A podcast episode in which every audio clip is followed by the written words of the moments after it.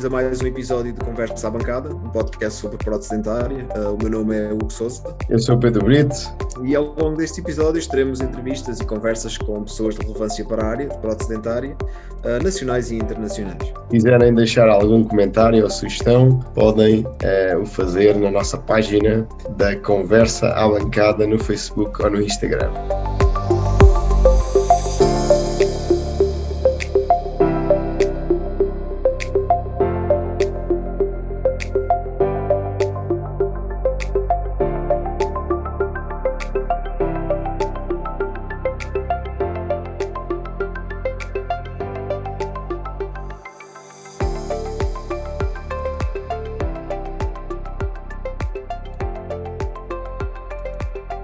Todos e bem-vindos a mais um episódio da Conversa à Bancada. Em primeiro lugar, queremos desejar umas boas entradas eh, no novo ano a todos os ouvintes e que tenham entrado com o pé direito, eh, ao lado das pessoas que mais gostam. Eh, para começar este ano de 2022 em grande, aqui neste vosso podcast, decidimos convidar um grande nome da prótese dentária em Portugal, a técnica e professora Natércia Canhão.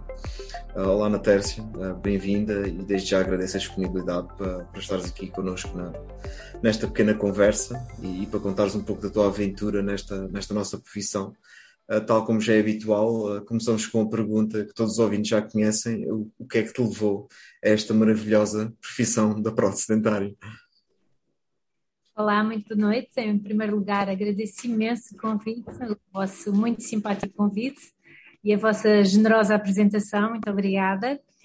Uh, bom, uh, a minha entrada no mundo da prótese foi um bocadinho acidental, já começa a ser um bocadinho regra, mas eu, quando acabei o 12 ano, pensava entrar em orivesaria, era o que eu gostaria de fazer, mas um dia o meu pai entrou em casa e disse, veio a Lisboa e por acidente encontrou um, um anúncio que dizia que a escola de medicina dentária tinha um curso uh, de prótese e esse curso tinha uma bolsa de estudo que premiava um melhor aluno que iria para os Estados Unidos com uma bolsa que permitiria depois voltar para a escola e dar aulas e, e disse minha filha vais para a prótese dentária e eu, uau. Obediente como sou, disse é, e orivesaria? Não, orivesaria não, que é um curso difícil. E eu de facto não era dotada de grande eu não, não, não tenho, tenho um sentido estética um bocadinho limitado, sou uma pessoa muito criativa, tenho alguma habilidade de mãos, mas não sou muito criativa. E hoje em dia agradeço imenso o meu pai ter tido esta, ter feito esta, ter tomado esta decisão porque eu não sou muito criativa. E então, muito obediente, comecei a fazer os testes, comecei a avançar nos testes, comecei a passar as etapas e entrei em prótese. E então foi assim um bocadinho por uh, imposição uh, do meu pai e hoje estou mesmo muito agradecida porque um, gosto imenso uh, do que faço, mas foi um bocadinho por acidente, foi um bocadinho por imposição. E foi assim que entrei, foi assim que tudo aconteceu. Depois, um, quando comecei, não tinha ligação alguma com os dentes, achava, o primeiro contacto até foi assim um bocadinho difícil, porque hum, não sabia o que, é que, o que, é que era a profissão, não, não fazia ideia o que é que, o que, é que era fazer dentes, achava a coisa um bocadinho meio estranha. Um, trabalhar com gesso, trabalhar com nada me era família, nada me era agradável, não gostava nada. Mas depois a turma era muito pequena, o ambiente da faculdade era maravilhoso e de repente tudo se tornou muito agradável. E depois era um trabalho com as mãos minucioso, que era uma coisa que eu gostava de fazer. E de repente comecei a gostar imenso. A faculdade tinha um ambiente maravilhoso, as aulas eram todas, apesar de serem difíceis porque eram dadas em inglês, para mim era uma grande dificuldade. Uh, mas depois tive a sorte de ter ao meu lado uma aluna que tinha vindo da, América, da, da, da África do Sul e falava muito bem inglês e ajudava-me imenso.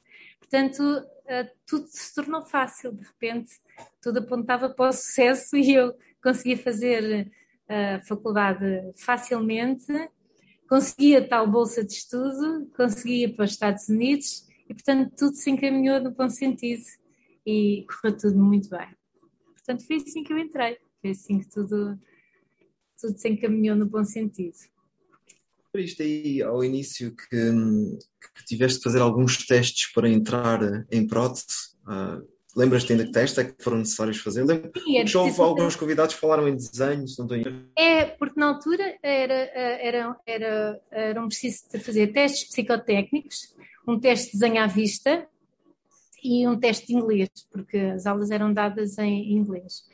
E os, um dos testes mais valorizados era exatamente o teste de desenho à vista uh, e os testes psicotécnicos. Depois nós tínhamos, como era um curso profissional, depois nós tínhamos aulas de fisicoquímica, de português, tínhamos aulas de, de eu acho que eram essas aulas de, de, de inglês, fisicoquímica, depois tínhamos aulas de manutenção de equipamento médico-dentário, tínhamos aulas de telegrafia, tínhamos aulas de informática, tínhamos, por acaso o curso estava muito bem estruturado. Tínhamos, tínhamos as aulas uh, específicas do curso, tínhamos aulas de, de anatomia, tínhamos aulas de oclusão, de, de prótese fixa, de prótese total, prótese removível, depois as aulas do curso específicas do curso.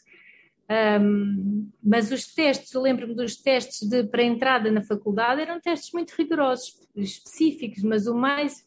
Tínhamos a, a, entrevista final, depois de passar os testes todos, tínhamos uma entrevista final com o professor Simões dos Santos, com um psicólogo, e com alguns professores uh, do curso, depois uh, já não sei precisar quais eram exatamente, mas eu sei que o teste final era uma entrevista com o diretor da faculdade e com alguns membros de um comitê qualquer que faziam o último teste final para entrar. Portanto, eram, uma, eram uns testes rigorosos, umas etapas difíceis que fomos passando com alguma dificuldade, porque havia muitas entradas e só entravam 16 alunos, penso eu, na altura. E à medida que fui ultrapassando essas etapas, foi se tornando cada vez mais aliciante a entrada no curso. E depois as condições. Estamos a falar em, em, em 90. Estamos a falar em 1986, porque depois eu acabei em 1990. O curso na altura era de 4 anos. E o quarto ano já foi feito nos Estados Unidos com essa bolsa de estudo. E as, as disciplinas mais as disciplinas de prótese dentária, específicas de prótese dentária, eram todas uh, dadas pelos professores dos Estados Unidos ou havia também algumas, por exemplo, com médicos dentistas portugueses? Havia também umas dadas pelo professor Genilson, sim, que era eh, um professor brasileiro que nós tínhamos, um professor maravilhoso, que nos deu umas disciplinas, por exemplo, a mim deu-me prótese fixa, um, uh, deu-me prótese fixa e cerâmica, sim, um professor fantástico. Ainda hoje recordo ensinamentos maravilhosos que guardo até hoje. Uh, foi um professor extraordinário que, que, nós tivemos e tivemos, mas basicamente eram todos os professores americanos. Sim, tínhamos condições maravilhosas, tínhamos todos os materiais disponíveis, tínhamos o equipamento todo que precisávamos, a escola estava magnificamente equipada, desde os equipamentos aos materiais, não nos faltava nada os professores eram, uh, eram fantásticos, uh, desde as metodologias, hoje percebo que as metodologias, os materiais, uh, era tudo mesmo topo, e nós saímos mesmo muito bem preparados. E até para te dizer, quando chegámos aos Estados Unidos, nós depois fizemos um curso, um, um, uma licenciatura em um bacharelato lá, em prótese dentária e quando chegámos, as condições, a faculdade lá, a prótese, o curso lá, não tinha nada a ver com o nosso cá. O nosso era muito melhor, muito, muito melhor eh, do que o deles. Era, nós íamos mesmo muito bem preparados. Fizemos o curso lá com uma perna às costas, como costuma dizer, uhum. e, e percebemos mesmo que estávamos muito bem preparados percebemos que lá também fizemos um, uma licenciatura em Ciências da Educação, porque precisávamos de, de, ter preparação para depois poder eh, dar aulas cá em Portugal, e percebemos, uma das coisas que percebemos mesmo é que estávamos preparados para uh, lançar o curso em Portugal, porque a preparação era mesmo boa. Percebemos que o projeto Hope estava mesmo a preparar, tinha feito um bom trabalho nesse, nesse aspecto, e nós sentirmos alguma segurança em poder continuar o curso cá sem a ajuda do projeto Hope, percebes? Eu acho que nesse aspecto o trabalho estava muito bem feito, tinha mesmo uma base muito boa. E isso dava-nos alguma segurança para poder fazer. Eu já, eu já fui o segundo curso que iria continuar, dar continuidade ao projeto cá, porque antes já tinha ido, vários colegas já tinham ido aos Estados Unidos fazer o mesmo percurso que nós fizemos, portanto eu já fui o terceiro curso. o que era bom, porque quando voltei já tinha cá dois colegas que já tinham feito o mesmo trajeto e que já estavam cá a segurar esse projeto. Portanto, já tínhamos dois colegas cá, o Carlos O'Neill, o Luís Fonseca, já tinham ido aos Estados Unidos, que já estavam a dar continuidade a fazer esta transição de ter os monitores portugueses, professores a assegurar o curso, a dar continuidade a este projeto, e o projeto Roupa ao mesmo tempo ia alargando ia nos deixando sozinhos a dar continuidade ao curso uh, cá em Portugal. Portanto, eu já fui nessa passagem, já tinha cá uns colegas portugueses e já foi essa transição. E quando nós chegámos, eu, o João Carlos, o João Paulo, nesta altura, eu, o João Paulo e o Miguel, já foi quando o projeto Hope saiu e ficámos sozinhos nós. Portanto, já apanhei essa transição, já tinha uns colegas portugueses cá, que foi ótimo. E, e quando eu cheguei foi quando o projeto Hope saiu e ficámos nós. Portanto, foi bom porque também já não, não fizemos essa passagem sozinhos.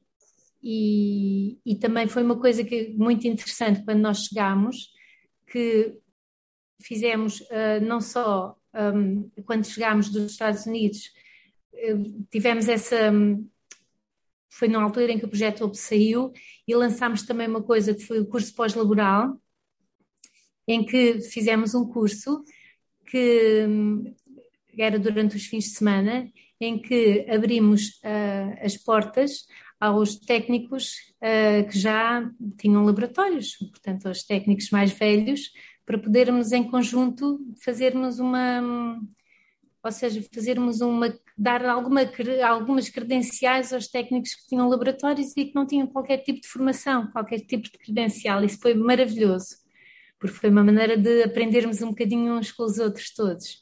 Foi talvez a experiência mais interessante que tivemos. Para mim foi talvez a experiência mais intensa que tive logo na chegada, de, quando começámos a, a, dar aulas, foi essa, foi a do curso pós-laboral, a mais marcante talvez. Durante quanto tempo é que durou? Disseste que foste a terceira, do terceiro grupo pá, a, ir a, a ir aos Estados Unidos. Uh, quanto tempo é que isso ainda durou? Ainda durou mais alguns anos ou o teu já foi o último? Uh, uh, eu fui só um, durante um ano. Os, os primeiros foram dois anos. Nós, eu e o, este grupo foi só de um ano. Fizemos a, os nosso, a nossa licenciatura durante um ano só. Foi o único grupo que foi durante um ano. Um, como o sistema de créditos permite, um, permite fazeres o, dois anos num, nós uh, acumulámos os créditos todos, não é? Fazíamos uma carga horária superior, portanto acumulámos os créditos todos num ano só e fizemos uh, o estágio já cá a dar aulas, portanto o nosso estágio que era já efetivamente a dar as aulas, fizemos-lo cá, em Portugal já. Portanto, fizemos uh, uh, a, nossa, a estadia nos Estados Unidos foi apenas de um ano só. Portanto, o nosso curso era de quatro anos, fizemos os três anos cá, o, o, um, o, estágio já fizemos nos Estados Unidos e o estágio de lá já fizemos cá. Portanto, fizemos tudo em quatro anos. Ok? E depois um, já fizemos os exames, também fizemos já cá em Portugal e não voltámos aos Estados Unidos. Portanto, lá efetivamente tivemos um ano inteiro, de setembro a setembro. Bem. Olha, eh, Natércia, relativamente a, a esse curso pós-laboral, isto durou quanto tempo, esse curso? Durou dois anos, durou dois anos esse curso. Depois foi seguindo, depois teve vários, eh, ah, todos os anos repetimos, sim, sim. O curso depois teve, acho que, hum, depois quando o Jean Carlos chegou, eu acho que repetimos o curso pós-laboral durante uns seis a sete anos. Ah. Sete, sim, sim. Sim, eu acho que houve sete todos os anos.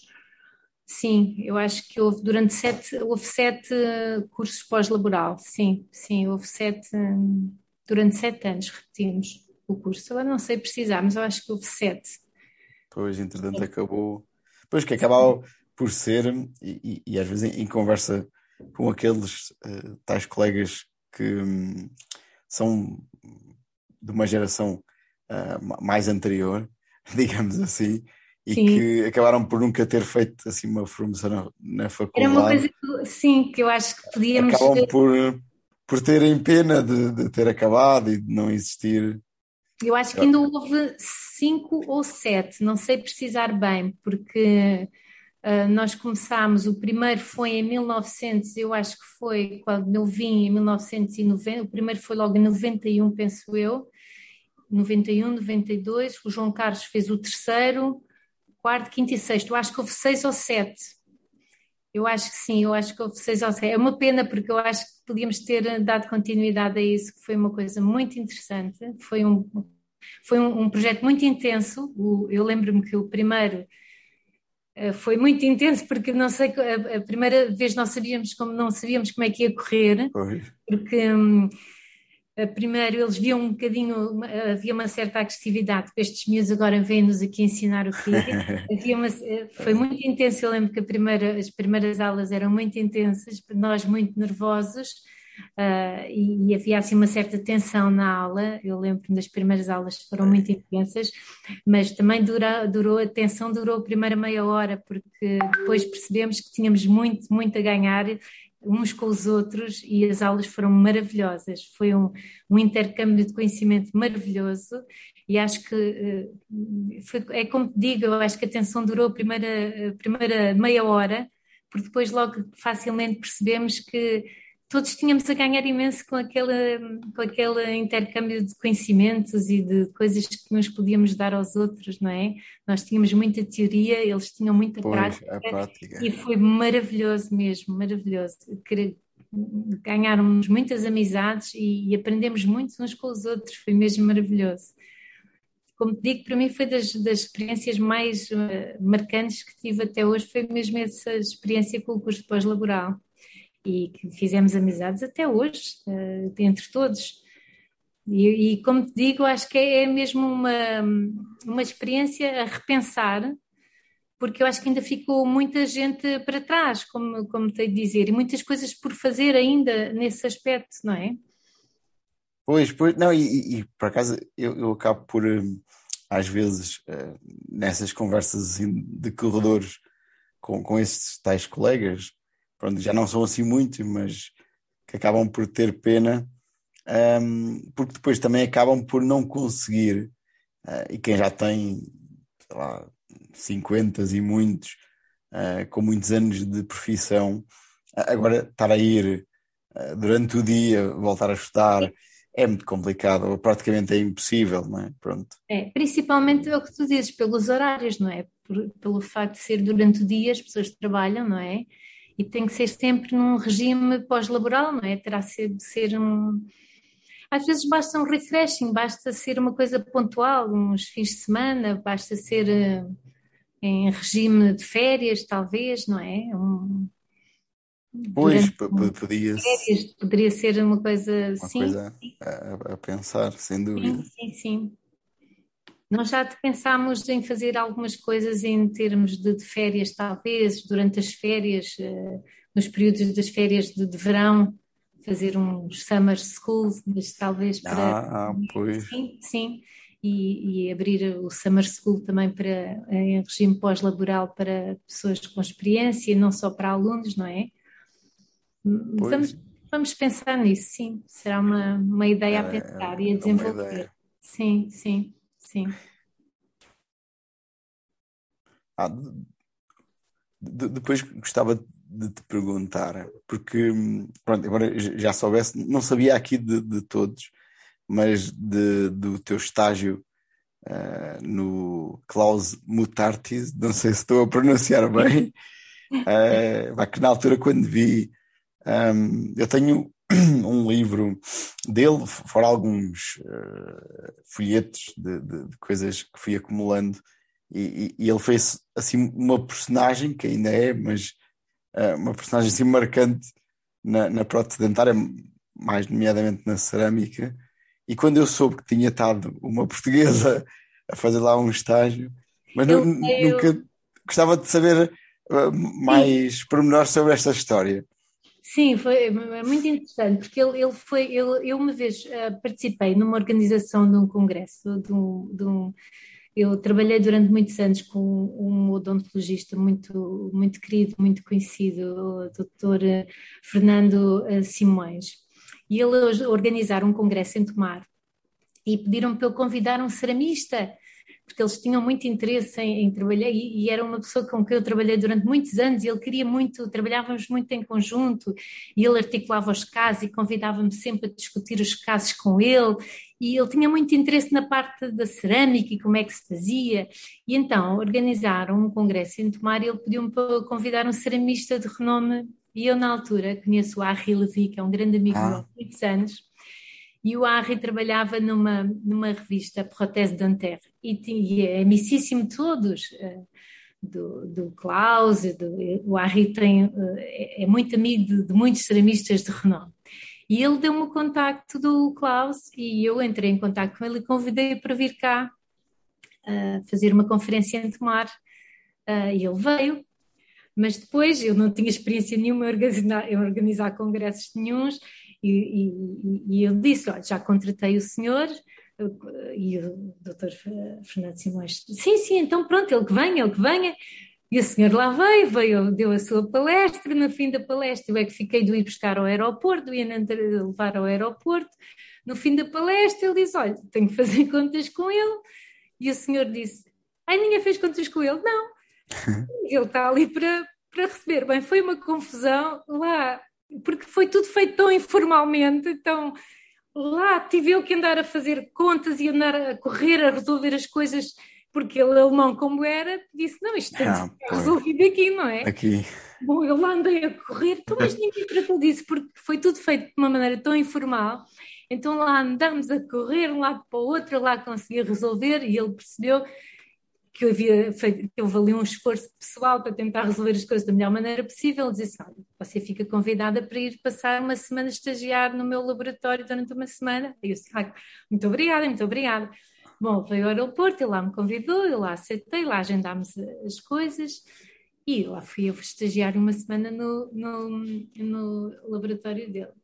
E então, aquilo em Guterfloh, que era assim uma vila muito, agendámos tudo, eu lá fui, então ele tem uma espécie de uma vivenda, assim, numa vila muito pequena, e eu não tinha muito, eu não conhecia muito bem o senhor, não é? Não tinha assim muito. E, e então eh, fui de uma viagem, apanhei o avião até Düsseldorf, depois apanhei o comboio até Gütersloh e ele ficou à minha estava à minha espera na, na, na, na estação de comboio, levou-me até o laboratório, o laboratório era assim um chalé, muito giro, que tinha uns quartos lá em cima, onde ele recebeu os alunos internacionais, já preparado para dar. Ele tem, tem mesmo um laboratório com uns quartos para receber os alunos e o laboratório é cá embaixo. Ele recebeu muito simpático, disse: Olha, ficas aqui, isto era para um sábado, já não sei precisar. Era um sábado, é uma história mesmo engraçada. Agora ficas aqui, ora, eu lamento não poder ficar. Segunda-feira venho, ficas aqui o fim de semana, olha, aí frigorífico, aqui, fica à vontade, estás à vontade mas vou ter que deixar porque eu tenho umas pessoas em casa e não posso ficar assim. Claro, claro, muito obrigada, muito obrigada. Depois ele ficou assim um bocado me deixar ali sozinha. E disse assim: Olha, mas eu, eu, eu, vou, eu vou pedir um amigo para te vir aqui fazer companhia, vejo jantar contigo para não ficar sozinha. Assim, Sim, mas não é preciso, está tudo bem, está tudo bem. Não, mas, mas eu vou dizer um amigo para vir aqui. Está bem, mas não é preciso. Não. Passado um bocadinho, bate à porta um senhor um senhor muito velhinho, muito velhinho, só falava alemão. E eu. Sim, o senhor. Achei eu que eu devia ser o amigo do Klaus para vir fazer-me companhia. Bem, o senhor veio, eu, olá, só percebi hello. Lá fui jantar com o senhor ali ao fundo da rua, passei o jantar todo a fazer assim, lá, lá, lá jantei um menu que era só em alemão, deve ter comido uma salsicha, não me lembro.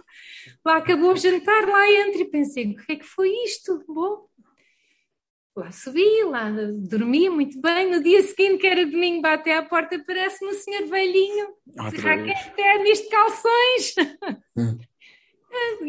Ia dizer qualquer coisa. E eu não percebia nada. E o senhor furioso entra no laboratório, pega no telefone que está ali e liga ao Klaus. E o Klaus vem e disse-me: Porquê é que tu combinaste a jogar ténis com o senhor? E eu disse-lhe: Mas eu não combinei nada, eu nem sequer falo não. Ele disse: Então não combinavas. E eu disse: Mas não estás a perceber que eu passei o jantar todo a fazer assim? Eu devo ter combinado tudo mais alguma coisa. E eu só pensava: Isto começou mal. Isto, não, isto vai ser horrível. Eu vou passar uma semana horrível. Pronto, e a coisa ficou por ali, ele ficou zangadíssimo comigo e eu fiquei com a sensação que ele não percebeu o que eu lhe estava a dizer e eu não percebi o que, o que é que se tinha passado ali. Eu pensei, vai ser uma semana horrível. Mas não, isso foi um episódio que eu não percebi o que é que aconteceu. Foi assim uma coisa muito alemão, sabes? Mas depois a, a semana foi maravilhosa, porque ele recebe os pacientes dele ali, tira as cores, nós trabalhamos das 8 da manhã até ao meio-dia, ele para, para para fazer o nosso almoço, ele tinha um assistente só, faz o nosso almoço só vegetariano. Depois nós paramos, ele estende o colchão no chão, nós temos que parar meia hora para dormir ou meditar, que nós quisermos. Depois levantamos outra vez. Depois ele diz: O que é que queres que eu faça este trabalho? Tu escolhes o que ele quiser, a cor que tu quiseres, ele faz com o paciente ali uh, o dente com a cor que tu escolheres. Depois ele explica-te que o importante é a forma e a textura e trabalha o dente com a cor que tu quiseres. É incrível. Ele de facto é um senhor a trabalhar. É um senhor. Depois dá-te lições de textura e, uh, nesse aspecto é muito generoso, explica-te, deixa-te trabalhar, deixa-te fazer. Foi maravilhoso, foi maravilhoso nesse aspecto. Mas depois é uma diva, não é? Depois eh, só faz o que quer, quando quer, acha que é assim, há aquele ritmo, não é? Pronto, é um bocadinho, mas foi maravilhoso, nesse aspecto foi maravilhoso. Só que sem outro, outro tipo de trabalho, não é? Só faz um dente por semana, não é? Ah, uh, outra realidade, outra realidade. Só faz um dente por semana. Teve ali uma senhora e tinha, imagina, tinha sete ou oito estruturas para fazer aquele lateral, não é? E depois eh, ele fez comigo, fez-me, por exemplo, disse-me assim: agora eh, com cor é que queres que eu faça este lateral? E eh, ele dizia-me: escolha um frasco qualquer. E eu escolhia, imagina, cor para mim, andava ali para, para, para aqueles Cs, com aquelas transparências muito superficiais e com, aquelas, com aqueles amarelos mais profundos, com aquelas cores. E depois ele disse: então eh, escolhe, eu imagina, pegava numa cor que já não sei precisar, outra cor qualquer, e ele começava a fazer, a trabalhar, e depois dizia: Eu vou fazer isto e vou-te vou -te iludir só com a, com a morfologia, porque a morfologia é que tem que estar bem. Se a morfologia estiver bem, a cor não interessa para nada. Depois começava ali a trabalhar, a trabalhar, a trabalhar, e de facto, se a morfologia estivesse perfeita, tudo o resto era secundário. Só que depois ele começava a trabalhar noutro, noutra infraestrutura, já com outra cor base, e começavam outra vez a explicar a mesma coisa. Pronto, e começávamos ali a ter uma, umas conversas de cor, só que no fim o trabalho que ficou na boca foi aquele que ele fez com uma cor que já tinha preparado antes, com uma base certa, não é? Que ele já tinha preparado, pré-preparado antes, não é? Portanto, mas é maravilhoso ver isso, é, é fantástico ver uh, o tempo que ele dedica a um caso e, e deu para estudar, uh, porque tu consegues ver a preparação que é preciso ter para chegar a um, a um resultado final, não é? E consegues ver onde é que está, onde é que, onde é que começas a desviar, é? onde é que está o erro onde é que tu começas a desviar-te do, do resultado final, onde é que erras, mas tens de ter ali um dia para fazer aquele trabalho, não é? É maravilhoso. E ele faz isso, faz um dente por semana, é ótimo. É ótimo. Também tiveste uma pequena aventura uh, pela, pela Holanda, uh, se não estou em erro. Eu tenho aqui o nome do laboratório, mas eu não, eu não me vou arriscar. Não me vou arriscar. Não, isso foi quando eu, quando eu trabalhei na Protamic. Um, uh, nós, eh, eu tinha acabado de, de, de portanto, não tinha muita experiência. E então uh, o dono do laboratório achou que eu devia ir para um laboratório industrial para saber o que é que era encerar 10 dentes uh, ao mesmo tempo, não podia fazer uma coroa por dia, não é? Tinha que fazer. Uh, então, um, e na altura trabalhávamos com a Docera. E então fomos para um laboratório em Hengelo, um, na Holanda, que era um laboratório que, industrial, que, e ele achava que nós tínhamos que produzir imenso. Então, nós chegávamos lá e punhamos 10 coroas para encerar numa manhã, e nós tínhamos que encerar 10 coroas. Depois tínhamos que colocar cerâmica em 20 infraestruturas, então tínhamos que trabalhar a rapidez. E então foi isso que fomos fazer em 10 dias, era para produção, produção, produção. Não podíamos estar um dia a trabalhar numa coroa. O objetivo era trabalhar a rapidez. E foi isso que fomos fazer, era ensinar-nos a trabalhar com aquela cerâmica específica, que era a do Cera, na altura, porque eu trabalhava na Protamic e eu tinha que uh, agilizar, tinha que trabalhar em produção, não podia ser artista e estar ali duas horas a fazer um dente, tinha que produzir, produzir, produzir. Então o objetivo de, desse estágio era uh, trabalhar com aquela cerâmica, mas ser produtiva, não podia estar muito tempo ali a, dedicada a fazer um dentinho só. Então o objetivo era esse, é que ali na Protamic nós não tínhamos muito trabalho, mas o objetivo era preparar-me para trabalhar e produzir muito. Então fomos para esse laboratório para isso, para nos prepararmos para fazer todas as fases. Nos gessos, fazíamos os gessos, estávamos um dia inteiro nos gessos, mas a fazer muito gesso. Depois passávamos para os enceramentos, tínhamos que fazer muitos enceramentos, depois passávamos para o acabamento de estruturas, depois para a colocação de cerâmica, mas tudo em muita quantidade. E era um sítio onde podíamos fazer isso, porque aqui não tínhamos a oportunidade de trabalhar essa, esse trabalho em massa, não é? Fazer essa produção em massa. Essa então, quantidade diária. Lá, é, é, que era para trabalhar essa capacidade de produção. Por aqui também se encontra muitos laboratórios assim, aqui em Inglaterra, de, de grande produção, produção em massa.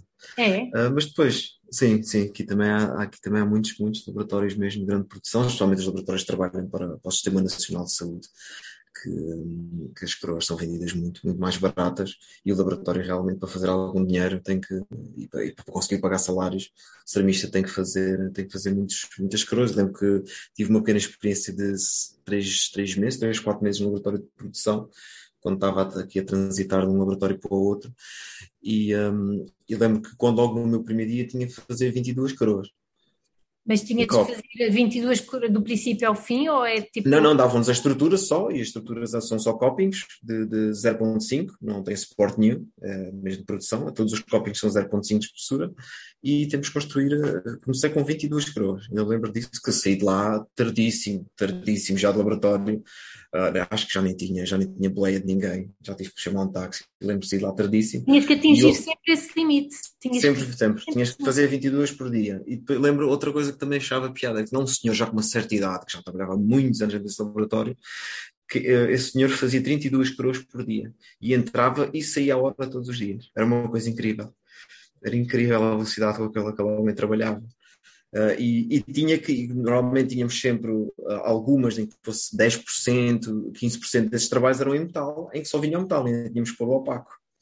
E a velocidade com que aquele senhor trabalhava, e ainda tinha tempo para pôr os opacos, e depois no fim do dia acabar aquelas metais cerâmicas, era, era uma coisa incrível, incrível de se ver. Obviamente que a qualidade em si uh, não é muita, não é? A qualidade não é muita, muitas vezes construímos todos os dentes só com, com uma cor de dentina, é, a qualidade realmente é, é, muito baixa.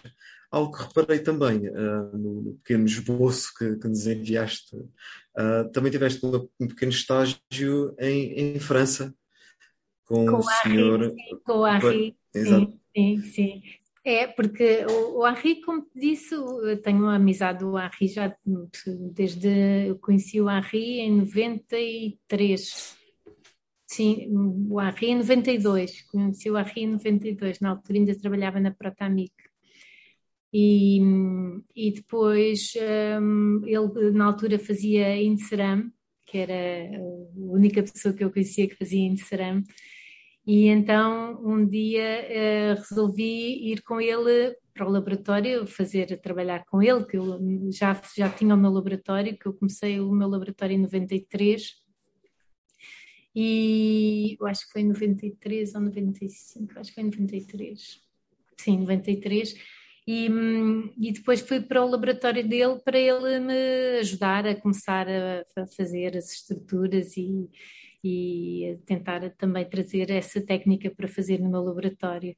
E então fui fazer uma semana com ele para ele me ajudar e para desenvolver a técnica. Ele, na altura fazíamos muito intercâmbio, ele vinha muito a Portugal também ficava no laboratório, fazia alguns trabalhos dele cá, trabalhava com o Dr. João Pimenta e muitas vezes fazia casos dele no meu laboratório e eu ia ao laboratório dele também fazer, desenvolver algumas técnicas com ele, que ele ajudava-me, na altura ele fazia muito em cerame e sabia muito sobre esse tipo de infraestruturas e ajudou-me imenso a desenvolver a minha cerâmica, a técnica de cerâmica pura, que ele na altura fazia muito bem e eu ainda estava a dar os primeiros passos e havia imensa coisa que não sabia e ele ajudou-me imenso mesmo na aplicação de cerâmica, a desenvolver a estratificação, que ele sempre foi um dotado uh, na aplicação de cerâmica e na morfologia. Ele ajudou-me imenso quando eu comecei deu-me imensos cursos e, e ajudou-me imenso a, a, melhorar a minha estratificação e a aplicação de cerâmica. Então, também sempre que aproveitava, eu sempre que podia, saía sempre e andava sempre a hum. fazer formação e a, a, pedir ajuda a quem, a quem podia ajudar-me e, e a, aprender com quem eu achava que me podia ajudar a conhecer outras coisas e a melhorar e a aprender coisas novas, sempre sempre que podia saía, sempre que podia aprendia coisas novas. Lá ia eu tentar eh, ver, porque também abri o laboratório muito cedo, não é? E tinha muito pouca experiência. E na altura, quando eu comecei, também não havia havia pouca prótese, fazia-se pouca cerâmica, fazia-se pouca prótese fixa, estava toda a gente ainda a aprender tudo ao mesmo tempo, não é? Era uma altura em que dava a sensação que todos estávamos a aprender tudo ao mesmo tempo, não é? Não havia. Uh, mas ao mesmo tempo também, aquilo que eu sentia é que era. Parece que era isso, parece que estávamos todos na mesma fase de aprendizagem, que ao mesmo tempo era bom, dava um certo medo, porque uh, estávamos todos um bocadinho inseguros, mas ao mesmo tempo também parece que toda a gente sentia a segurança que todos podíamos chegar lá. E era bom isso, era um certo conforto, porque também não havia muito medo, era como se, não, eu, eu consigo chegar lá.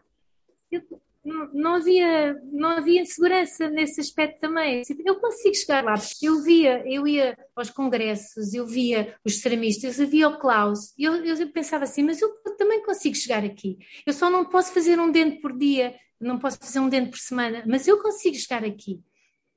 Eu, eu, não é impossível eu chegar lá. Eu só não, não, consigo, não consigo a este ritmo, não consigo a este nível, mas eu consigo chegar lá, não é impossível. Não agora, não para já, não, não a este nível completamente, mas isto não está, não está fora do meu alcance. E isso dava-me um certo prazer, e eu, eu pensava assim, eu consigo, e na altura, como eu também sempre estive ligada à faculdade, eu pensei, eu consigo formar pessoas assim, eu consigo passar isto aos meus alunos, isto é possível, isto não é há, há uns que vão ser divas porque conseguem fazer um dente por mês, mas todos conseguimos chegar aqui, todos, todos. Uns com mais trabalho, outros com menos trabalho. Agora, a excelência está ao nível de toda a gente. Toda a gente. Agora, fazer bem está ao nível de toda a gente. Agora, que uns se destaquem e façam de uma maneira excelente e que sejam super, ok. Agora, o bom está ao nível de toda a gente. E, foi isso que eu, como, como sempre tive ligada, e hoje, eu adoro ensinar e eu adorava ficar na escola para sempre, gosto mesmo, tenho uma ligação muito grande aos meus, à escola, tenho uma grande ligação à faculdade. E, e, e tenho muito esta necessidade de, de tenho, eu gosto imenso da minha profissão, adoro, gosto imenso mesmo. E uma das coisas que eu gosto de dar na prótese fixa 1, por exemplo, é porque eu há coisas básicas que eu gostava que os meus alunos percebessem. E é um bocado isto: é. Todos nós podemos chegar lá. Há coisas que não nos podemos esquecer, que é o básico, o, o, o bom, não é? o, o bem feito, depende de muito pouca coisa.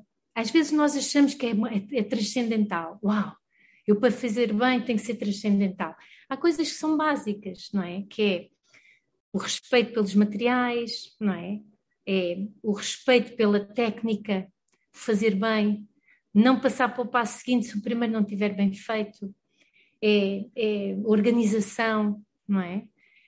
São coisas básicas, são coisas de, são, é, são coisas de, de, de base, de, é primário, não é? É primário.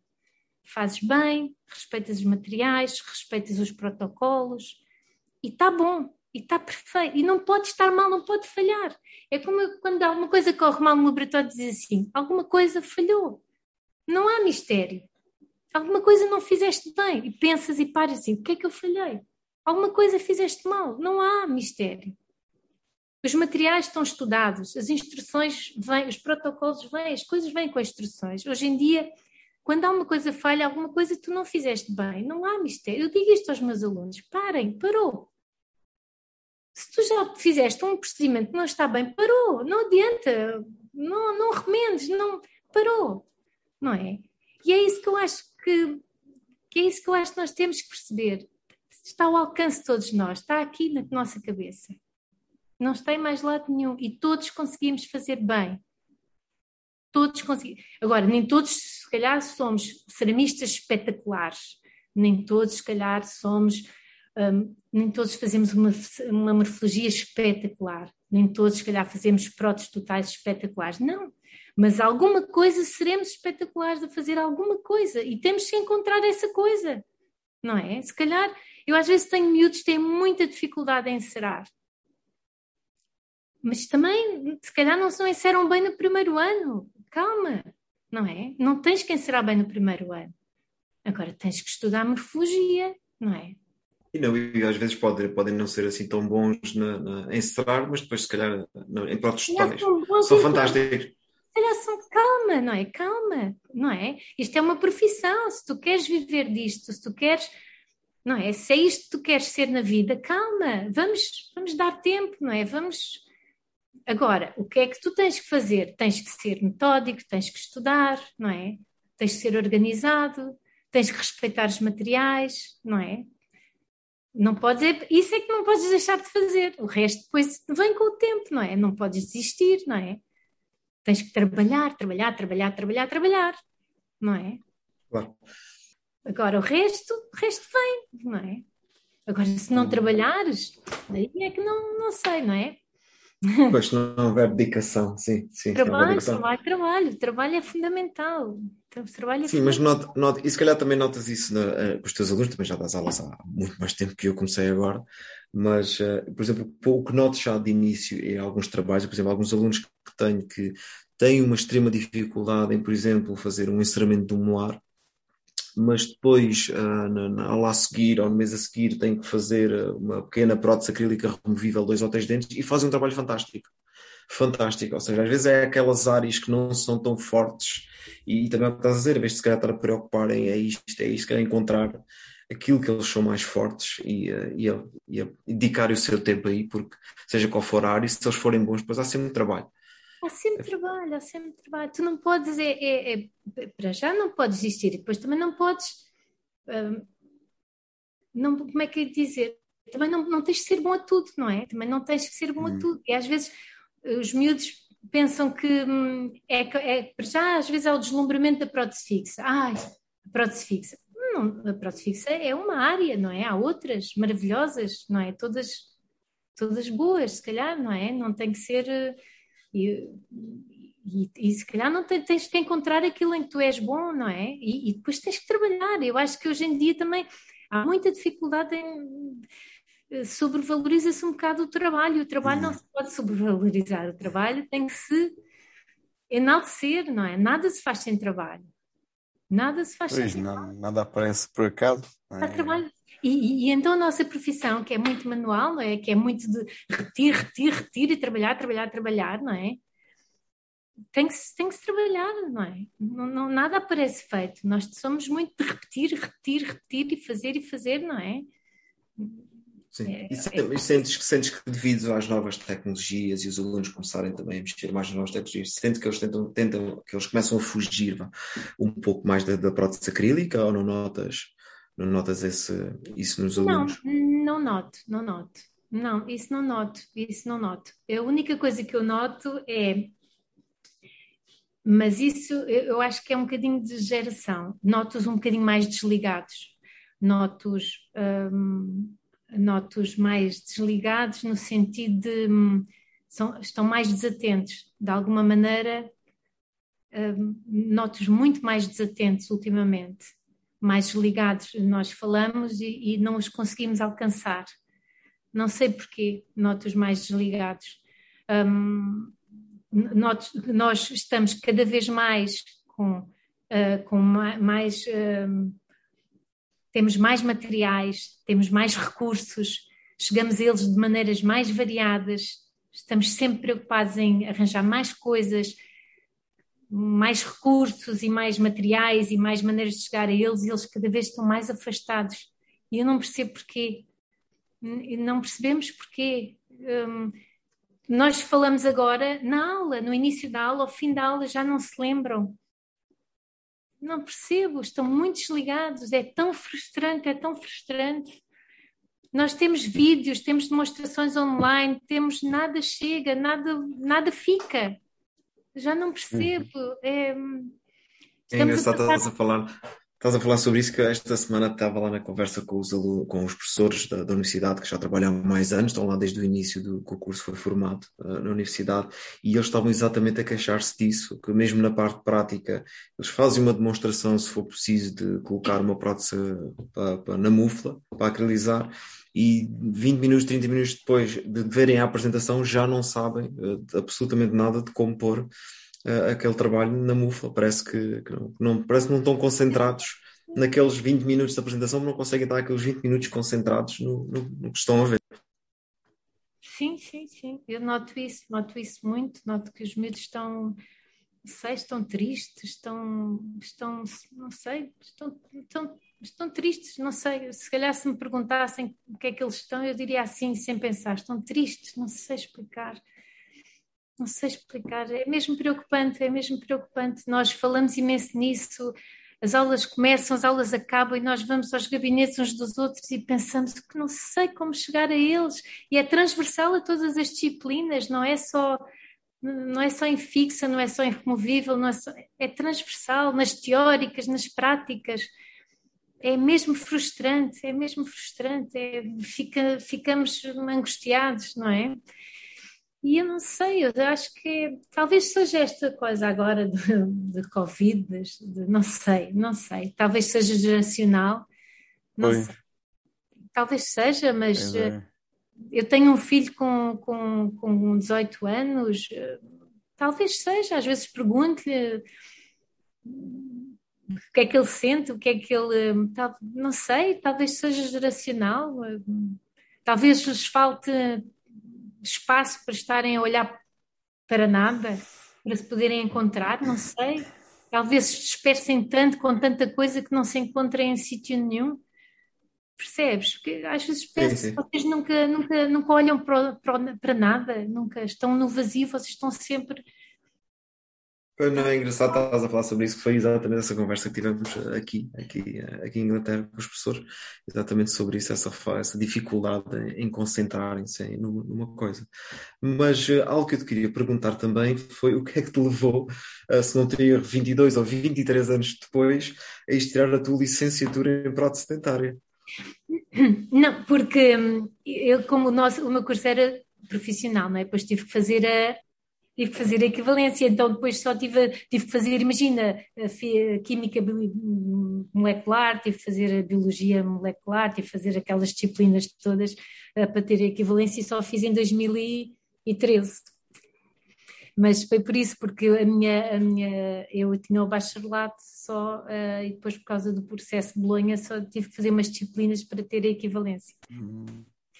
Foi por isso mas não, não havia necessidade nenhuma de, de fazer licenciatura para, por exemplo, estar a dar aulas na universidade, não havia. Não, mas como depois considerei ainda uh, seguir a carreira académica, ainda ponderei fazer uh, uh, o mestrado e depois seguir para o doutoramento, que ainda não está completamente de lado, mas pronto, é sempre uma coisa que está aqui uh, em banho-maria. Portanto, uh, eu decidi dar esse passo e os outros vamos ver. Então, como isto corre rápido e, e, e estamos já na reta final, nós temos as habituais perguntas e, e, hoje vamos acrescentar uma um, e começava por esta que uh, acrescentámos num episódio especial que é se te saísse o Euro Milhões, ponderavas deixar a prótese, uh, e, e, quando digo prótese, englobava laboratório e faculdade, ou não? Se me saísse o Euro Milhões, como eu costumo dizer, deixava o laboratório, nem a porta fechava. muito bem. Muito Saía bem. e nem a porta fechava. Vinham cá, levavam o que quisessem. Agora, a faculdade não deixava. Muito bem. Depois, não sei se fui clara. Sim, sim, bastante, bastante. Bem, esta pergunta convém aqui, e, e se, uh, para quem ouviu o, o episódio anterior, um, onde esta pergunta foi lançada, foi lançada pela Noémia, um, e, e, que me fez essa pergunta diretamente, e nós achámos tão interessante e, e, e vamos continuar a, a utilizar. Depois, as, as outras duas, já habituais, uma delas é se tinhas sonhado uh, todo este percurso um, até aqui, ou, houve algumas coisas que por acaso acabaram por acontecer e, e, e, gostaste e assim ficaste? Ou projetaste tudo isto a partir do momento em que escolhes uh, ou entras no curso, né? porque havia aí, sim. para quem ouviu desde o início, e espero que sim, houve aí o, o dilema da Orivesaria e pronto. Sim, se hum, Ainda estou aqui um bocadinho uh, entre a projeção de uma carreira académica. Ah. E, é. Estou aquém do. Sim. Ainda estou. Uh, eu acho que a minha projeção, o que me realizaria mesmo seria pois mesmo era... académica. Era. Portanto, estou aquém das minhas projeções, sim. Pois, que é, pronto, eh, se fizéssemos um resumo ao episódio, realmente, pronto, eu, eu aqui ao ouvir deste lado, sim, é, sim. concluir essa ideia que tu, sim, a faculdade e o, ensino é o que acaba por te é. dar eh, mais o, o, o, local de, de maior conforto. É, sem dúvida, sim. E, e, a última, para terminar, uh, tem a ver com tudo aquilo que tu gostas de fazer, os hobbies, fora da prótese e da, da faculdade. O que é que tem uh, ocupado o resto do tempo, que acredito não seja muito, uh, nos últimos meses? O que eu gosto muito de fazer é desporto, adoro, adoro bicicleta, indoor, outdoor, adoro bicicleta, adoro uh, desporto, eu gosto de todo tipo de desporto, radical, na água, no, no chão, em todo, adoro desporto, adoro estar com os amigos e com a família. Não sei se isso é um desporto, mas adoro. Aliás, é meu, acho que é a minha prioridade número um, amigos e família. E adoro ler, adoro ouvir música, adoro. Acho que sim, agora neste momento, com o tempo que tenho disponível, acho que é isso mesmo. Já fiz muito BTT, já fiz muito todo o terreno, já fiz muitas viagens, mas neste momento acho que a prioridade é mesmo amigos, família e desporto. E é isso, eu acho que já não dá para mais. Não, e foi, já, é, já, é, já é muito bom, é, já é muito bom. Já é maravilhoso. De certeza que a maioria dos colegas de prótese dentária não tem esse tempo para, para ocupar é com outras coisas sem ser a prótese. Infelizmente, eh, há muito isto. E muito bem. Pronto, olha, obrigado. Obrigado, obrigado por aceito o convite. E uh, eu adorei, adorei o episódio. Este tempo que tivemos aqui de conversa. Foi pena, é sempre pena que, que é curto, mas uh, espero poder contar contigo no futuro para, para mais um episódio. E este foi o primeiro do ano, por isso pode, podemos combinar alguma coisa para o próximo ano, no ano Muito seguinte, obrigada. e arrancamos outra vez contigo. podemos fazer tradição e arrancamos contigo no próximo ano. Vamos ver. Uh, obrigado. Obrigada. Obrigado. Muito obrigada. Muito obrigada.